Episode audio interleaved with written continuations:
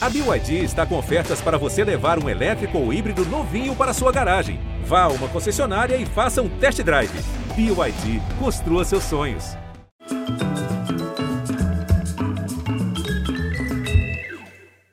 Muito boa noite. O programa hoje usa idiomas particulares de um gênio do humores e da música. É claro que ele fazia essa brincadeira muito melhor que eu aqui, sem graça. A gente vai celebrar a trajetória desse homem que, que falou e fala por tantos outros brasileiros, pretos e pobres. O apelido dele vem de uma criatura lisa e sinuosa, com rara capacidade para sobreviver na lama, é o Simbrancos marmoratus. E assim, o bicho, à primeira vista, não dá para saber se ele está indo ou vindo, se é peixe ou cobra. O nome popular do bicho é mussum. E esse mussum repete a forma do peixe porque é um palíndromo, né? Aquela palavra que diz a mesma coisa também pelo avesso. O número mil e um o verbo somos. Mussum é substantivo próprio de artista brasileiro, trapalhão de rara destreza para subverter regras sociais e gramaticais. Preparem-se para rir e chorar com ele, pois está chegando agora em novembro. Mussum, o filme-se com o gigante Ailton Graça no papel principal. E quem assina a direção é um craque do cinema, à frente e atrás das câmeras. O cara é uma potência, um vulcão de criatividade, competência, simpatia. Ator, diretor, roteirista, Cacildes! O homem são vários! Silvio Guindani! Bial, prazer, prazer. Obrigado pelas palavras. Pô, cara, mas é que eu tenho uma admiração sincera por você, queridos. Obrigado. Vem cá, de onde que veio esse idioma particular do Mussum? Então, a, o Mussum, esse idioma particular, quem inventou foi o Chico Anísio. É, o Mussum trabalhava com. Ele, ele foi chamado, né, junto com os originais ali na. É, é, originais do samba, originais que foi como o Mussum surgiu cantando e era, e era um grupo... biscoito finíssimo. Exatamente, um muito espetacular. É. E eles faziam um programa do Sherman. E aí o, o, o Chico foi assistir um dia, estava precisando de alguém para fazer escada para o Grande Otelo. E. E gostou do Mussum? Gostou e chamou. Mas, mas que não era. Antônio Carlos. Antônio Carlos. Antônio Carlos. O, o Chico deu a, a personagem, o chapéu, a criação, a, a, a, ele construiu o Mussum. Vamos mostrar? E o Is. Porque a gente tem a cena do filme que isso acontece. Vamos Vai. Ô, ô, ô, Negão, Negão. Negão, você não é sambista. Eu sou sim, sou Chico. Não, mas o personagem não é. O Mussum tem que ser do povo. Então, mais povo do que isso não, não tem. Não, você não está entendendo. Você que não está entendendo. Você não está entendendo. Olha esse sapato, olha essa roupa. Ó, ó, aquele ali é do povo. Aquele ali é do povo. Vê quanto ele quer naquela camisa. Vê quanto ele quer naquela camisa. Vai, a gente vai chegar lá. Seu Chico, o senhor não acha que dá um pouco apertada? Tá engraçado. Bota o chapéu. Não, não, parece o Zé Carioca. Esse aqui? Oh. Não, também não. O Golias já usa boné. Tem que ser um chapéu que não cabe na cabeça dele, sabe? Meio caído, meio mole, meio displicente. Pode ser esse aqui? Vira pra cá. Chega. Chega. Dá licença.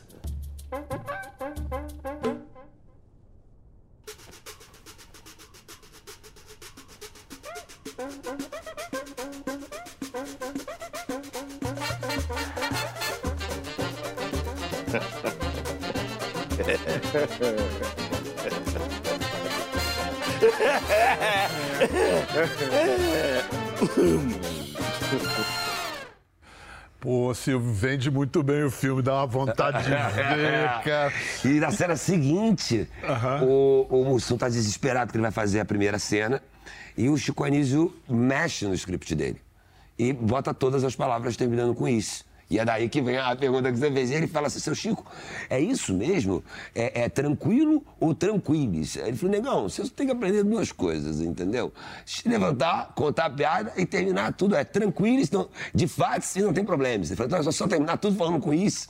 Então o Chico deu essa sacada no, pro- e aí o Mussum criou esse personagem. Na verdade, o, o- o Chico vestiu o Mussum. Quem batizou o, o- o- o Antônio Carlos de Mussum foi o Grande Otelo, em cena. Que Pô, o, cada- o- o cada Antônio pa- ficou Em cena. em cena. Ele correu atrás do Grande Otelo para dar porrada no Grande Otelo. Meu nome é Antônio Carlos. Imagina, na época, o Antônio Carlos Jobim era o grande artista da música e o Grande Otelo falou, Antônio Carlos, isso lá é nome de artista? É, Mussum mesmo, porra, fode. E aí botou o apelido de Mussum. Cara, que- Mas ele não tinha o Mussum construído. E quem construiu o Mussum depois foi o Chico. Que padrinhos, hein? Né? O Otelo para batizar, Chico para compor o personagem. Mas que esse cara incrível que faz o Chico Anísio na É um cena? ator chamado Vanderlei Bernardino. Ele é fabuloso. Ele fez um dever de Ele casa fez um dever ali. de casa absurdo, assim. E eu tive nesse filme uma possibilidade, assim, quando a gente começou a rodar e a gente tinha. né, eu sempre tive a vontade de. de da necessidade, eu sempre falei isso com os produtores, falei, cara, a gente tá contando a história do Mussum, a gente tem que fazer esse filme do tamanho que ele merece, né? Pra entregar pro espectador do tamanho que ele merece. Como você, que é cineasta, também sabe, a gente sempre esbarra com aquela questão que é o dinheiro. Então, como que a gente vai fazer daquele tamanho? Então, é a, a velha cartilha, quanto mais pré, menos a gente É consegue, mais a gente consegue otimizar nas filmagens. Então, assim, era uma preocupação minha de ensaiar muito com todos os atores. E a gente foi ensaiando tanto com os Trapalhões, quanto os personagens que faziam os outros personagens, o Vanderlei. Agora, outra coisa que economiza muito, que diminui o orçamento, é anterior a isso, que é roteiro, trabalhar em roteiro. Primeiro, você mesmo estava falando assim, ah, o Chico virou e falou assim, ô negão, e não sei o quê. Quer dizer, tem várias coisas assim na história do Mussum. Você trabalhou com um roteirista que é um craque. Sim, Paulo Cursino. sabe tudo de roteiro. Primeiro, como é que vocês resolveram essa questão de coisas que hoje podem soar agressivas ou ofensivas? E também outra questão básica de qualquer biografia: se vocês iam contar a vida cronologicamente ou fazer um recorte. Então, o Cursino tinha escrito esse roteiro. é, já foi um processo de sete anos. Caramba! ele escrevendo esse roteiro. Era o projeto dele, do André Carreira. São três produtores: é o André Carreira, o, o- o Paulo Cursino, que é roteirista, e o Santucci, que é diretor. É, e aí o Santucci um dia me chamou para tomar um café e falou: Cara, eles, a gente está com um projeto aqui que eles estão cogitando, eu sou produtor do filme de eu dirigir, mas eu não sei dirigir esse filme, eu não posso dirigir esse filme. Eu preciso que você leia o roteiro e que você olhe esse filme de dentro. E aí, a partir daí, eu olhei o roteiro do Cursino, que é um craque e que estava muito bem escrito, mas, assim, como né, homem preto, cineasta preto, e com esse olhar tanto de é, é, relativizar o que era da época, sem soar ofensivo, e também colocar, ao mesmo tempo, a Casa Grande Senzala, que era muito forte naquela época, e que é até hoje, todos nós sabemos, né? É, e como também a gente trazer esse protagonismo para o Antônio Carlos, entendeu? De uma visão de dentro para fora. É, é, Então você, na verdade, assumiu a personalidade do Antônio Carlos, ou, ou pelo menos buscou no Mussum o que tinha de Silvio. Sim, sim. Ou o que tinha de Senão não tem nem como filmar, se a gente não, se a gente não entra. Não, mas é ali. porque há personagens mais difíceis, mas você talvez tenha encontrado coisas mais próximas da sua, da Sim. sua história. Sim, sim. E tem uma coisa do filme que acho que é o mérito do roteiro, tenho certeza que é o mérito do roteiro, que eu tive muito cuidado na hora de filmar, é que ele não é. Ele é uma biografia cronológica, ele é o filme em três fases. É, conta o Mussum criança, o Mussum adolescente, na época que ele foge da, da, da, da, da aeronáutica para ir pro samba, para ir pra mangueira, e, que, e até que ele, Ele vai pula- pro pulava o muro pulava do quartel, muro né? do quartel pra ir pra Mangueira, já com os originais. E até a época que ele engrena nos Trapalhões e que ele fica muito rico. Mas assim, a- o filme fala sobre a história de um filho e de uma mãe. É, é assim, pra quem não sabe, o Antônio Carlos, ele, ele ao- aos nove anos de idade ensinou a mãe a ler e escrever. A mãe conseguiu uma bolsa, botou ele no colégio interno, e a mãe era analfabeta, e ele ensinou a mãe a ler e a escrever. Ela aprendeu junto com ele, quer dizer, ele aprendeu e E ensinou. ensinou a mãe. Esse é o A maiúsculo. Agora o V. Vi, V, Agora o I. I. Tem. Esse é um pinguinho? É um pinguim. Pinguinho, Pinguinho. pinguinho. O A. Outro A, filho? É. Outro A. Tem dois A. E o Mussum, até o final da vida, ainda mais depois do falecimento da Malvina, querida mãe dele, o que tirou ele e fez ele renascer foi voltar a lecionar no projeto Mangueira do Amanhã da Alcione, que ele ficou durante 15 anos, os últimos muitos e muitos anos, lecionando e, e colaborando com o projeto lá com os meninos da Mangueira. Eu quero falar mais dessas duas entidades, porque me parece que são mais diferentes do que a gente presumia, o Mussum e o Antônio Carlos Bernardes Gomes.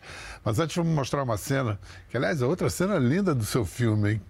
que é o Mussum criança com o Cacau Protásio como a mãe dele, Dona Malvina. Era a primeira fase do filme. Desce daí, menino. Anda, moleque. Na próxima vez eu arranco teu couro, moleque. Mas eu só fui jogar bola! Eu não criei filho pra ser batuqueiro, cachaceiro, não nem vagabundo. Tá pensando o quê, garoto? Presta atenção. Você acha que samba dá futuro? Samba não dá futuro ninguém, não. Você tem que ser trabalhador. Você tem que estudar. E eu vou te colocar na escola. Mas você nem me coloca! Ma- Mas eu vou colocar. Você tem que ter futuro. Não é ficar correndo atrás de pé de botiquim, não. E eu vou colocar você na escola. Sabe por quê? Porque burro preto tem um monte, mas preto burro não dá. Isso é uma favela na Baixada Fluminense. É, que é onde ele nasceu, mas a locação a gente quer. Exato, é Cachoeirinha. É, é. E, e- mas a gente filmou num- numa fazenda em, em Jacarepaguá, onde o diretor de arte conseguiu reproduzir essa favela. E aí é um plano que a ida dele até o, o campinho é uma sequência aí que ele vai até o campinho para jogar bola, são os créditos sinais, até que o, o samba chega no ouvido dele e que ele vai pegar a bola, mas ele ouve o samba e aí começa a mexer, enfim. E aí, mamãe, vem cá, menino. Quer dizer, ele, na verdade, obedeceu a, a mãe dele. Ele foi o menino que se formou. Então, vamos lá, isso que eu estava falando antes. Quais as grandes diferenças e as possíveis afinidades entre o Antônio Carlos e o Mussum? Eu diria que o Mussum, ele é o palhaço do Antônio Carlos. O Mussum, ele não é um personagem intelectualmente construído pelo ator Antônio Carlos.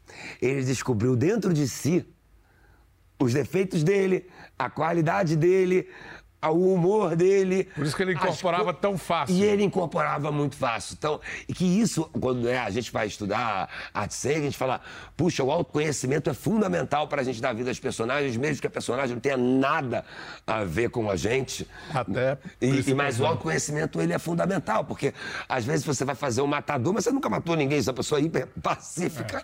E você tem ali, mas assim, vontade, mas com puto, com raiva, todo mundo já ficou. Então, que caixinha é essa que você descobre dentro de você, que você consegue jogar? Então, acho que intuitivamente o Antônio Carlos, por ser, por ter essa, essa cabeça aberta, esse talento que era latente nele para música, para as coisas e, e não ter medo, né? Ele conseguiu construir o Mussum. um carisma extraordinário, uma expressividade no rosto.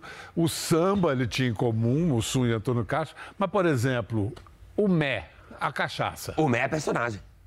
Ele não era um cara tão. Nem tão- bebia, Não, ou bebia? Bebia pouco, assim, não era a parada dele. Nunca foi. O Mé era uma coisa que vinha de um estereótipo do sambista que estava ali e ele incorporou aquilo na personagem muito bem. E que acabou, e isso a gente teve uma preocupação no filme, muito, de mostrar o Mussum com o Mé e que era aquilo que tinha, que era o estereótipo da personagem, e o Antônio Carlos na vida real e na família, que aliás ele era um cara muito família, a família era tudo pra ele, a mãe morou com ele, os filhos, enfim, era um cara muito muito muito muito apegado a, a- a essa família que Ah, ele essa- isso era a base efetiva dele, né? Era o que segurava. E, e isso vai ser incrível pro, pro público, porque o público ama o Mussum, mas não conhece o Antônio Carlos. Não conhece o Você Antônio vai nos dar a Carlos. conhecer o Antônio Carlos. E vai descobrir que é um cara que tem muito humor, um cara que é um exemplo de pai, é um exemplo de filho, é um exemplo de. Companheiro, né, de colega de companheiro, de, trabalho, colega né? de trabalho. É. um exemplo de um cara que, que é, ele, intuitivamente é, ele teve a sabedoria. De, de observar dia a dia a sua vaidade para não deixar ela o sabotar isso era funda, isso, é- esse era o grande, essa isso- era a grande virtude do Mussum. porque Muita gente boa não consegue. não consegue, não. porque o saber é completamente diferente da sabedoria. O saber facilmente te leva à arrogância. A sabedoria não. A sabedoria é que te dá esse exercício de você abrir a cabeça para ter escuta. E o Antônio Carlos tinha Que, isso. que, que cara profundo que você está me, me mostrando aí, que a gente não, não se dava conta. Vamos saber do elenco, então. A Malvina, é Cacau Protásio sempre ou tem outra Cacau atriz? Protásio, primeira fase, Neuza Borges, segunda. E Mussum, na infância. Mussum, Tauã. Aí eu Tauã tenho o Yuri, Bandeira. Yuri Massal. E depois. E depois Ailton Graça. O E- grande Ailton grande Graça. Ailton Graça. E a gente entrecorta o filme, muitas vezes, com as esquetes. Dois trapalhões, já com o Ailton fazendo. E eu fiz uma. Ah, assim, você refez todas refiz, as esquetes. tudo, com os atores. E aí com alguém fazendo o Didi, outro É, Bebeto, o Jairo Camilo, que Zacarias. fazia o Didi, fez o, o- o Renato Aragão. O Felipe fazia o, o- o Zacarias. Que ousadia, que audácia, hein? tudo e a gente refilmou com o VHS, com as câmeras da época. E a minha maior preocupação era, durante o filme, a gente não puxar a imagem de arquivo, porque assim, Bial, é... Cara, se eu tô num filme e eu puxo uma imagem de arquivo dos Trapalhões, eu já perdi. Eles eram brilhantes, meu amigo. É, no fim do filme, nos créditos, você dá um pouquinho do arquivo original. Ah, Isso é um clássico. A outra, a outra, a outra coisa é. Existe hoje, no senso comum, ah, os trapalhões eram muito é, politicamente incorretos, desrespeitosos, faziam um humor ofensivo aos pobres. Eu não sei, acho que é um pouco de exagero. Você que se debruçou sobre esse material, é justo essa. Porque olha só, era um nordestino, um preto. Um mineiro. um E um palhaço de circo. E um era palhaço de circo. É, então, eu, eu- eu compreendo muito o que eram os Trapalhões naquela época e compreendo muito todo esse pensamento, né, e essa opinião. Enfim, você dirigiu o documentário da Xuxa e que várias vezes, e muitas vezes eu, eu ouvi e até repeti, né, coisas sobre o que a Xuxa representava naquela época, é, é, quando eu era criança e quando eu fiquei mais velho, eu reparava e falava assim, putz, que loucura. E aí, no- o seu documentário, para mim, por exemplo, foi esclarecedor sobre um mo- monte de questões que eu ouvi, repeti, questionei. Assim, primeiro eu adorava quando eu era criança. É, aí depois você foi proibido de adorar. Ah, foi proibido de adorar. E aí, quando eu assisti você- a série, eu falei, cara, putz, tá, tá tudo explicado. tá- Então aconteceu algo semelhante vendo os trapalhões. Aconteceu muito, muito. E o que a gente fez? A gente pegou, a gente escolheu as esquetes. E é um filme muito focado no Mussum. O protagonista é o Antônio Carlos, é o Mussum. Então a gente pegou as esquetes do, do, do Antônio Carlos, óbvio, aquelas que a gente tinha mais apelo popular, que está no inconsciente popular e que esteja num lugar é, é, até menos ofensivo. Mas o que, que a gente fez? A gente a gente recriou, a gente refez essas esquetes com os próprios atores. O Felipe Dalmas, que é um palhaço, que, que me auxiliou muito, que é meu grande parceiro, assim, trabalha há muitos anos comigo. É, é, e a gente foi recriando as esquetes, por exemplo, da Clara Nunes, do Morena de Angola, que é aquela clássica do Mussum vestido de Clara Nunes. Que delícia, E a gente hein? refez isso assim. E os meninos fizeram aquelas cambalhotas, aquelas coisas circenses que o Dedé tinha, que o Renato tinha. A gente refez as esquetes inteiras com ele. E, de certa forma, não parando o filme para discutir disso. E, e circo, de circo você sabe, né? Foi É. sua primeira escola, né? Exatamente, exatamente. Foi o quê? De menino fascinado pelo circo que Fui no meteu lá? Aquela sexta. história de clássica de Clássica filme. de filme. O circo chegou na rua, fui no circo na sexta, no sábado e no domingo queria ir embora. Vai, vai, Brasil. Tiveram que te segurar. Meu pai, minha mãe, pelo amor de Deus, fica. Aí tinha um palhaço lá na rua que dava aula, eu ficava fazendo aula de palhaço com ele. Até um dia que eu li no jornal, meu pai leu no jornal, que era uma fase pós-color, então se filmou muito pouco. A, a, a Carla Camurati fez o Carlota, o Joffre fez o Quem Matou. E o Murilo, Shot, e Murilo Salles. e Murilo Salles fez um filme chamado Como Nascem os Anjos, 1996, esse renascimento do cinema nacional. E aí, esse menino aqui Moleque. estreou né? como um pequeno grande ator. Ó, vamos ver uma cena. Já houve gritos e tiros dentro da casa. Puta que o pariu! Filhas da puta, não me filmaram! Pobre, o que, que tu vai fazer? Corre, filhas da puta! Não me Pobre, para com isso! Cuidado com a polícia, porra! Quem está no comando desses menores? Mas o grande sucesso no final da tarde foi que um dos menores sequestradores resolveu dar um show digno de um verdadeiro Cara. Vivi, rápido! Sônia Martinelli, do Rio de Janeiro, para o Jornal da Noite. Daqui a pouco, as maiores redes de televisão dos acho. Estados Unidos encomendam uma pesquisa caralho, milionária tá? sobre a violência na TV. puta! Pesquisadores da Universidade de Alemanha, Utah né? assistiram a Foda-se! 4 mil... Chapa, vambora, vamos nessa! Silvio, hoje você como diretor, você deve tirar o chapéu pro Murilo, né? Como é Sim. que ele conduziu dois meninos? Vocês fazem uma... É, o Murilo Um desempenho- é fantástico, cara. Fantástico. Eu tô produzindo o novo filme dele, né? Com ele, é. A gente tá, tá se devendo filmar junto. E eu ia fazer como ator. Você ficou emocionado de ver, Eu né? fiquei, fiquei, eu sempre fico. Eu sempre fico, porque é. Eu era um. É, é muito doido, né, é, Bial? Porque a gente. Uma coisa, você, você tem um sonho, né? Mas eu digo que assim, que tem, tiveram três coisas da minha vida. né? Eu assisti aquele circo, é, é, eu não estudava no CIEP, mas tinha um CIEP na minha rua que alugava livros e eu aluguei um livro e li meu primeiro livro. É, A e- Ilha Perdida? a Ilha Perdida. E eu vi, eu fiz esse filme. Então, eu, eu ganhei uma frente que eu, quando estava todo mundo ali para decidir o que queria, adolescente, o que ia ser da vida, eu já tinha certeza total, mas assim, se eu não tivesse ido nesse circo, se eu não tivesse lido esse livro, e se o Murilo não tivesse falado assim, vem garoto, você nunca fez nada, mas vem aqui, vem aqui, vamos filmar aqui e tal. E eu lembro muito que a gente filmava, era negativo, dois para um, aquela loucura que a gente tinha que... Então eu me emociono muito porque é, tive a sorte, acho que né, minha mãe nunca foi uma mãe, minha mãe nunca me levou, minha mãe me levou no primeiro teste. Depois ela nunca mais me levou em teste nenhum. Se eu quiser jogar bola, eu jogar bola, senão é de ônibus. Tipo, Minha mãe nunca foi mãe de missa, minha mãe nunca foi no set. Então eu era uma criança. E fui descobrindo isso. E eu descobri a amar o set de filmagem, assim como a Caixa Preta. E depois, automaticamente, a literatura, enfim. A, é, E foi por esse amor que você percebeu que você não ia parar como ator, que você ia virar diretor. Foi. Me boicotei durante algum tempo. Eu fiquei de, É? pra- de audiovisual, sim. Eu comecei ali com 18 anos e tal. E aí eu tinha um medo muito grande, né? Por ser ator preto. Falava, putz, daqui a pouco as pessoas só vão me ver como diretor e vão parar de me chamar como ator, mas eu sustento, né? Eu ajudo meus pais, eu pago as contas aqui como ator. Então, e aí eu, eu fui pro teatro. E no teatro eu comecei a trabalhar escrevendo, dirigindo, e di- dirigi muitas peças e fui exercitando Ganhou segurança. deu uma segurança ali e também deu um estofo, porque eu também fui, de certa forma, até que um dia eu tomei é, dois esporros sérios, sérios, de dois brancos. Um é o Belisário França, que me deu um esporro, meu querido Belisário. Grande documentarista. Grande documentarista. E o outro foi o Nonato Estrela, que por acaso é fotógrafo do Mussum, que é um dos meus melhores amigos. Estava na serra um dia, ele falou assim: vem cá, você escreve, você alguma grana, corre atrás, aí você. Você vai tomar vergonha na cara e vai dirigir quando? Sabe, se meu contato é com mas Biel foi um esporro.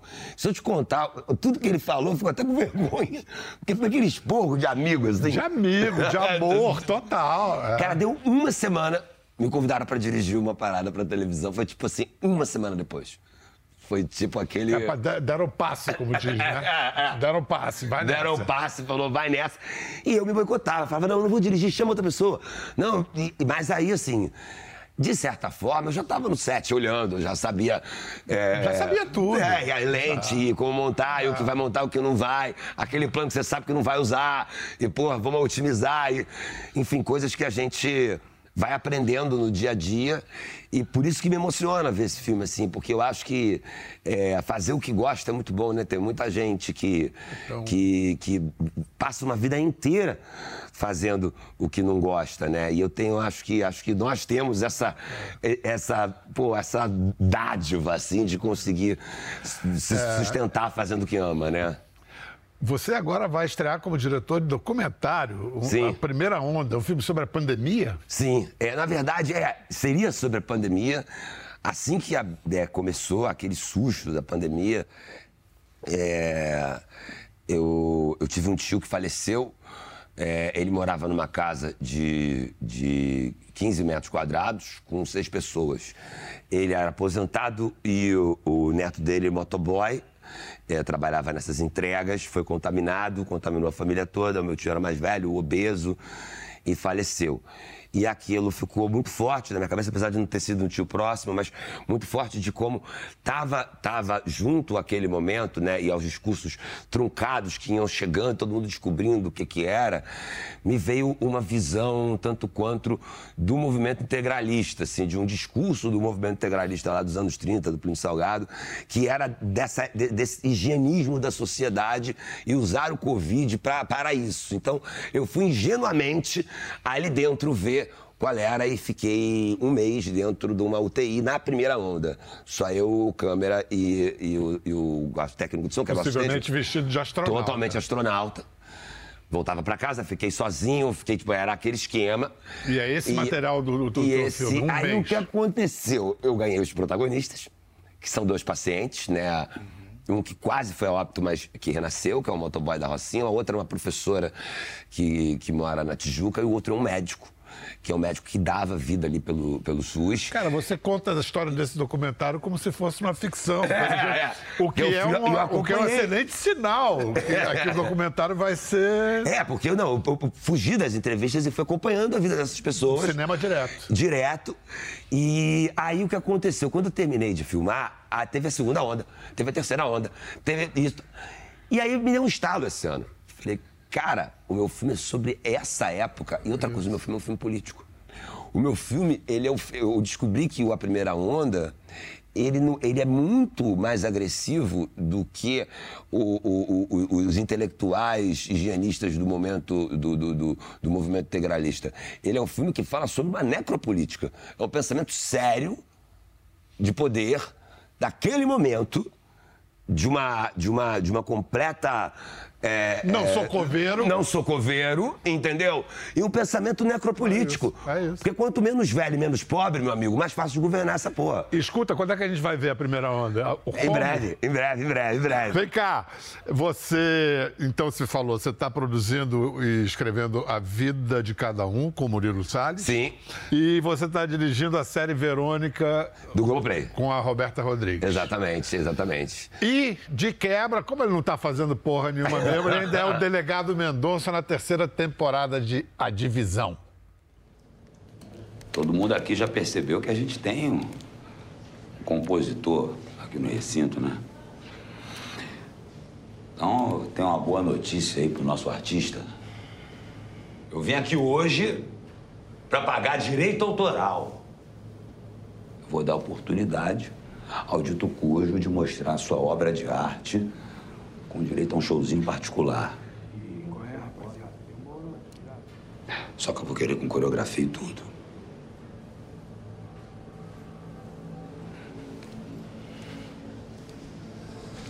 Tu não é cantor? Sou cantor não, chefe. Agora eu quero ouvir esse galo cacarejar. Ué, chefe, sou nem bandido, fui pego com radinho. Que isso, Deita. chefe? Que isso, chefe? Uma esculacha, que isso, chefe? Deita, porra! Canta a porra da música toda, arrombado. Sou do bonde perverso, meto bala tenadaz. Sou do bonde perverso, meto bala tenadaz.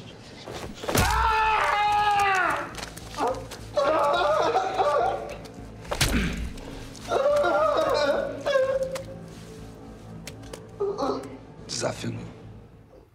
Desafinou. É. Silvio, na hora que é o Silvio ator, você ouve o Silvio diretor ou cala o Silvio diretor? Cala. Total. Total. Aí eu, minha hora de brincar, né? Já tem um diretor pra deixa fazer eu brincar, isso, né? é, deixa eu brincar no play. Mas eu calo total. É, e essa personagem, né? A gente fez duas temporadas já lançadas no Globoplay. Agora vai lançar daqui essa a pouquinho essa terceira essa temporada. terceira. A divisão foi uma série de muito sucesso e, e por exemplo, ela também ela tá dentro desse movimento de que o Afro Reggae e o José Júnior tem, porque o delegado Mendonça, ele é um delegado completamente. é, é, é, é, é, ele, ele é muito complexo, porque ele é. Ele, ele, ele tá ali, um cara que tortura, é um cara que tem um- um- um- uma construção psíquica genocida. Ele é um cara, ao mesmo tempo, é um cara muito inteligente que acabou com o sequestro no Rio de Janeiro, in- incorruptível, mas ele, dentro do que o universo pode dar pra ele é a forma que ele acha o certo. Automaticamente se escalaria um branco pra fazer esse personagem. Porque o pô, botar um preto pra fazer esse personagem e o Júnior foi um cara que bateu e falou assim: não, porque os pretos são atores e eles merecem fazer bons personagens. Com a Então, complexidade que tiver. Que tiver. Chega de spoiler. Chega de spoiler. Chega vambora. de spoiler. Veja a divisão, terceira temporada no Globoplay. Tem Silvio Guindani para todos os gostos, inclusive na adaptação de um livraço de Jefferson Tenório, O Avesso da Pele, que é o assunto para gente depois dos comerciais, depois de um rápido intervalo. Vamos faturar. Estamos de volta com Silvio Guindani, diretor de Mussum, o Filmes, que estreia só em novembro, mas tá chegando. Novembro tá chegando. chegando. Vai ser- vai- já sabem quantas salas, como é que vai ser essa estreia? Ah, aí a gente sempre tem aquele chute ali, né? Vai ser um lançamento pela Downtown, pela Globo Filmes. Opa, então tá em boa. E pelo Globoplay, então confio nos nossos parceiros, Bruno. Bruno Wagner, grande. Vamos nessa. Então vamos lá. O Avesso da Pele é um, é um livro. É difícil exagerar a importância desse, É. desse livro. É um baita livro. Jefferson Tenório, um grande autor. É, a iniciativa de filmar foi sua ou te convidaram para dirigir? É, o Rodrigo Teixeira me convidou para dirigir. Esse cara Esse é danado é danado. É uma responsabilidade, é, mas acho que é um filme necessário, sabe? Quando eu li esse livro, eu tinha sido convidado para fazer outras coisas, assim, até eu diria que mais confortáveis no sentido de ah, trabalhar como ator, que eu adoro, e ter, né, e descansar um pouquinho mais. E é a sua cara fazer esse filme. Tem uma coisa muito forte nesse filme que né, é uma história de uma família preta né, em Porto Alegre. E o Jefferson traduz nesse livro, acho que de uma forma brilhante e que o filme é, é, é, traz, e foi para isso que a gente trabalhou tanto, essa consciência necessária do racismo estrutural. E sem se fazer de coitado. Sabe, É, digo, eu, eu te- eu tenho. Eu não tenho a mínima paciência, digo paciência no sentido de, de não ter paciência mesmo pra autopiedade. Apesar da gente se fuder, apesar de ser preto é difícil pra caramba, eu tomo dura da polícia e fico pelado. A minha mãe, quando vai. Até hoje, senhor? Até hoje, até hoje, até hoje. Há um mês atrás eu tomei uma aqui em São Paulo que me deixaram de cueca. É, eu fico imaginando o filho da dona Regina, que trabalha na minha casa, que mora no Jacaré, que pega três homens para fazer o cursinho dele. Para ele deve ser bem mais difícil do que para mim, concorda? Então, enfim, mas assim, da minha mãe ir no médico e acharem que ela é a cuidadora e não a paciente, é, de, sabe? Isso é uma coisa. E, e tá, e tá en- enraizado. Você acha que a gente pode falar hoje, porque tem visivelmente filmes agora com diretores negros, com temática negra. A gente pode falar de um cinema negro brasileiro ou é tudo cinema nacional? Eu acho que a gente. Acho que é cinema nacional, mas acho que a gente já tem que caminhar mais para a gente ter um cinema negro brasileiro. Mesmo a gente tendo vários diretores e diretoras pretas dirigindo e com esse olhar, acho que ainda falta a gente conquistar mais isso, é, porque eu acho que a gente vai ter, acho, não tenho certeza, teremos filmes melhores, teremos filmes mais variados e teremos filmes e projetos de audiovisual como séries e outras coisas que vão falar diretamente com aquele espectador que está em casa de uma forma que, que, que... Onde o Brasil se reconhece. Exatamente. Onde o brasileiro se reconhece. Exatamente. Cara, você abrindo o caminho. Muito obrigado. Obrigades, Silvio Ah, Quindanes. De Nades, de houses. Muito sucesso. Aí, se liga, hein? Em novembro, Mussum, o Filmes, nos cinemas. E depois nos streamings e tudo mais. Valeu. Obrigado, Silvião. Muito bom, cara. Obrigado. Delícia de papo. Quer ver mais? Entre no Globoplay.